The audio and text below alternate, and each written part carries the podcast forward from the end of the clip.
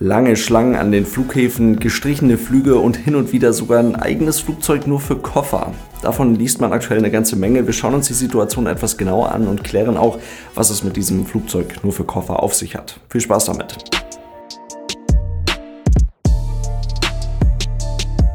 Und damit hallo und ganz herzlich willkommen. Ich hoffe, es geht euch gut und ich hoffe, ihr seid nicht allzu sehr von Flugstreichungen betroffen.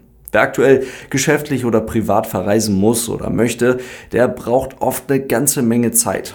Manchmal aber auch nicht, denn dann geht es ja wieder ganz schnell. Also Glück und Pech haben wohl selten beim Fliegen eine so große Rolle gespielt, wie das jetzt der Fall ist. Dass jemand seinen Koffer hinterhergeschickt bekommen muss, ist aktuell wirklich kein Einzelfall. An anderen Stellen fallen ganze Flüge auf den letzten Drücker aus und die Reisepläne von tausenden Menschen werden komplett durcheinander gewürfelt und obendrauf kommt dann noch ein Streik des Lufthansa Bodenpersonals. Und dann müssen die Fluggesellschaften so manches Flugzeug ganz einfach leer von A nach B schieben oder halt nur mit Koffern an Bord. Der Fall, von dem ihr in diesem Zusammenhang eventuell schon gelesen habt, ist der Fall eines Delta Airlines A330, der sich von London Heathrow aus auf den Weg nach Detroit in die USA gemacht hat. Allerdings ohne einen einzigen Passagier an Bord, dafür aber mit knapp 1000 Koffern. Die hat man von London aus in die USA geholt, um sie dort den betroffenen Delta Airlines Kunden hinterherzuschicken. Der Fall ist in der Hinsicht besonders, weil sich dieser A330 der Fluggesellschaft bereits in London befand, um ganz normal mit Passagieren den Rückflug in die USA anzutreten,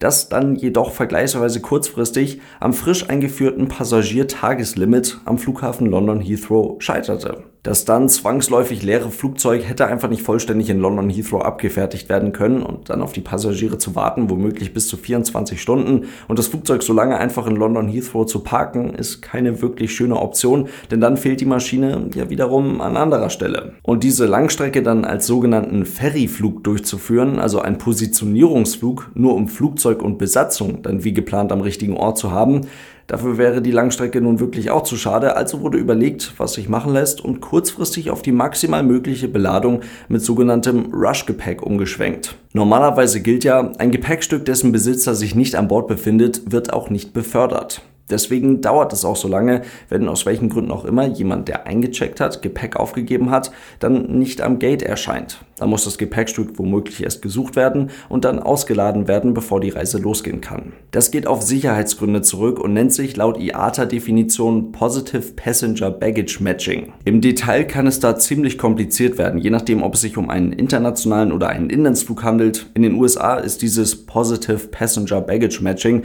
nur eine von mehreren Sicherheitsmöglichkeiten und auf Inlandsflügen zum Beispiel auch schon lange kein Standard mehr.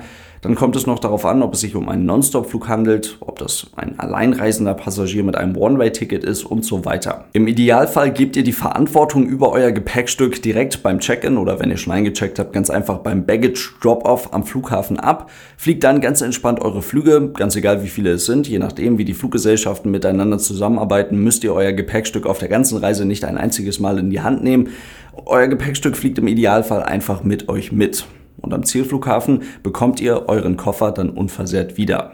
Dass das manchmal nicht klappt, ist durchaus normal. Das kommt immer mal wieder vor, haben einige von euch sicherlich schon erlebt. Und es ist zwar nervig, aber in den seltensten Fällen wirklich schlimm.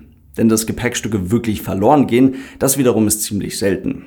Sie werden dann einfach nachgeschickt. Nachdem ihr euch am Zielflughafen am besten direkt am Lost and Found Schalter oder am entsprechenden Service Schalter der Fluggesellschaft gemeldet habt, ein Formular ausgefüllt habt, die Adresse angegeben hat, habt, wo das Gepäckstück dann hingesendet werden soll, dann ist die Fluggesellschaft, auch das ist laut IATA definiert, dazu verpflichtet, so schnell wie möglich euer Gepäckstück nachzuverfolgen und euch dieses dann nachzusenden. Und das am besten direkt auf einem nachfolgenden Flug als sogenanntes Rush-Gepäck. Und das funktioniert dann auch, ohne dass ihr euch an Bord befindet. So gut wie jede Airline der Welt nutzt ein Gepäckverfolgungssystem der Firma CETA. Und so kann dieses Unternehmen auch die besten Daten zu verlorenem Gepäck liefern. 2019 wurden demnach gut 28 Millionen Gepäckstücke weltweit verspätet nachgeliefert oder ging zu einem Teil von 5% bezogen auf diese 28 Millionen sogar komplett verloren. Das traf also auf 5,6 von 1000 Gepäckstücken zu. Das ist die wichtige Zahl zu merken. 2020 waren es dann 3,5 von 1000 Koffern, die verloren gingen oder verspätet geschickt wurden. Was vor allem an den deutlich weniger Langstreckenflügen lag, die in diesem Jahr durchgeführt wurden. 2021 waren es dann bereits wieder 4,35 von 1000 Gepäckstücken, die verloren gingen oder verspätet geliefert wurden. Und schon da zeichnete sich also ab, dass das Hochfahren der Flüge, vor allem internationale Umsteigeverbindungen, die Zahlen hochtreiben. Und zurückzuführen ist das vor allem auf unterbesetzte Fluggesellschaften und Abfertigungsunternehmen. Und es ist zu erwarten, dass sich dieser Trend jetzt in den nächsten Monaten und vielleicht sogar im ganzen nächsten Jahr noch deutlich fortsetzen wird. US-Airlines wie zum Beispiel Delta Airlines meldeten bereits, dass sie diesen Juni 2022 mehr als doppelt so viele verspätete und verlorene Gepäckstücke haben wie im Juni 2021. Das passiert zum Beispiel, wenn an Drehkreuzflughäfen wie dem Frankfurter Flughafen ein typischer Zubringerflug einfach mal so aus welchen Gründen auch immer, und das ist heute leider durchaus irgendwie Standard, eine bis anderthalb Stunden zu spät kommt. Die Lademannschaft, die man für diesen Flug eingeplant hatte, schon längst an einem anderen Flugzeug gebraucht wird, damit das pünktlich rausgehen kann kann. Und so schaffen eventuell die Passagiere auf den letzten Drücker gerade noch so ihre Umsteigeverbindung. Aber das Gepäck, das bleibt erst einmal an Bord des ersten Fluges und schafft es definitiv nicht mehr pünktlich zum nächsten Flug. Und deswegen bleiben direkt mal ein paar hundert Gepäckstücke am Flughafen liegen. Das Nachfolgeflugzeug kann auf gar keinen Fall warten, bis all diese Koffer endlich vernünftig sortiert und verladen sind. Dann würde nicht nur das Flugzeug irgendwo an anderer Stelle fehlen und mit deutlich Verspätung rausgehen, sondern dann würde wahrscheinlich sogar auch die Besatzung des Flugzeuges aus ihrer maximalen Flugdienstzeit fallen und dann würde der Flug gar nicht mehr stattfinden. Also wird dann einfach geflogen, mit den Passagieren im Idealfall an Bord, aber die Koffer, die bleiben dann halt am Flughafen liegen. Genau dafür haben Flughäfen wie Amsterdam, Frankfurt oder auch eben London Heathrow in Zusammenarbeit mit den Airlines Tagesobergrenzen von in London zum Beispiel 100.000 Passagieren eingeführt und diese Zahl soll dann garantieren, dass wenigstens diesen Passagieren unter Berücksichtigung des fehlenden Personals also auch aufgrund des hohen Krankenstands von teilweise in einigen Berufsgruppen bis zu 30 Prozent ein ordnungsgemäßer Service gewährleistet werden kann. Die paar tausend Flüge, die zum Beispiel Lufthansa in den aktuellen Wochen streicht, kommen also gar nicht primär dadurch zustande, dass bei der Lufthansa Personal fehlt, sondern vor allem auch durch die mit den Flughäfen vereinbarte Kapazitätsobergrenze. Und so entstehen ja die Bilder, die wir aktuell immer mal wieder sehen. Gestapelte Kofferberge an vor allem den großen Drehkreuzflughäfen. In London zuletzt über 20.000 Koffer.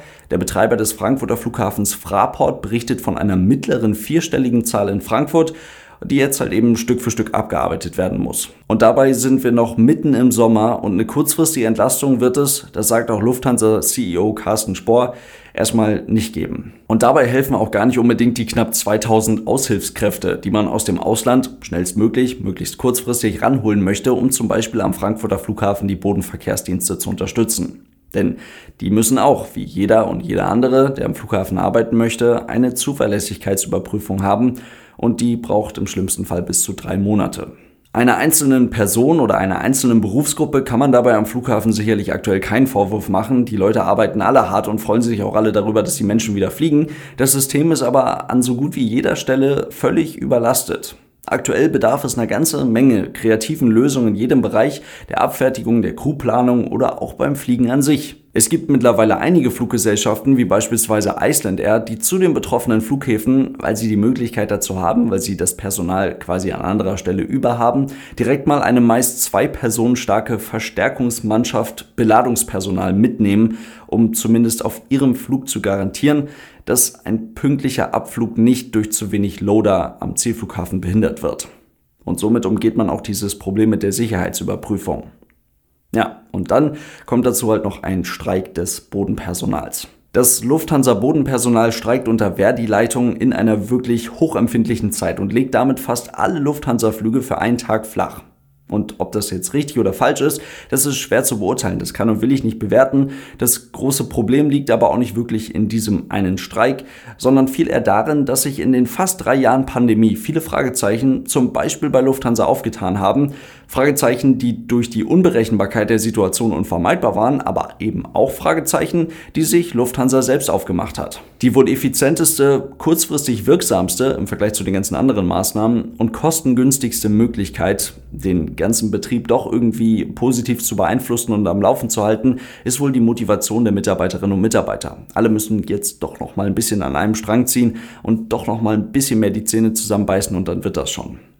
Damit, mit dieser Argumentation oder mit dieser Möglichkeit, die man ziehen kann, muss man aber sicherlich sehr, sehr vorsichtig umgehen. Denn wenn das zu inflationär verwendet wird und die Mitarbeiterschaft irgendwie das Gefühl bekommt, sie trägt auf diesem Weg fast schon als Angestellte ein gewisses unternehmerisches Risiko mit, kann aber auf der anderen Seite nicht verstehen, wo die Reise des Unternehmens langfristig hingehen soll, vielleicht auch ganz persönlich in Bezug auf den eigenen Arbeitsplatz oder hat vielleicht dann sogar noch das Gefühl, dass hinter dem Rücken eigentlich gegen einen gearbeitet wird, dann kann Unmut entstehen und Frust.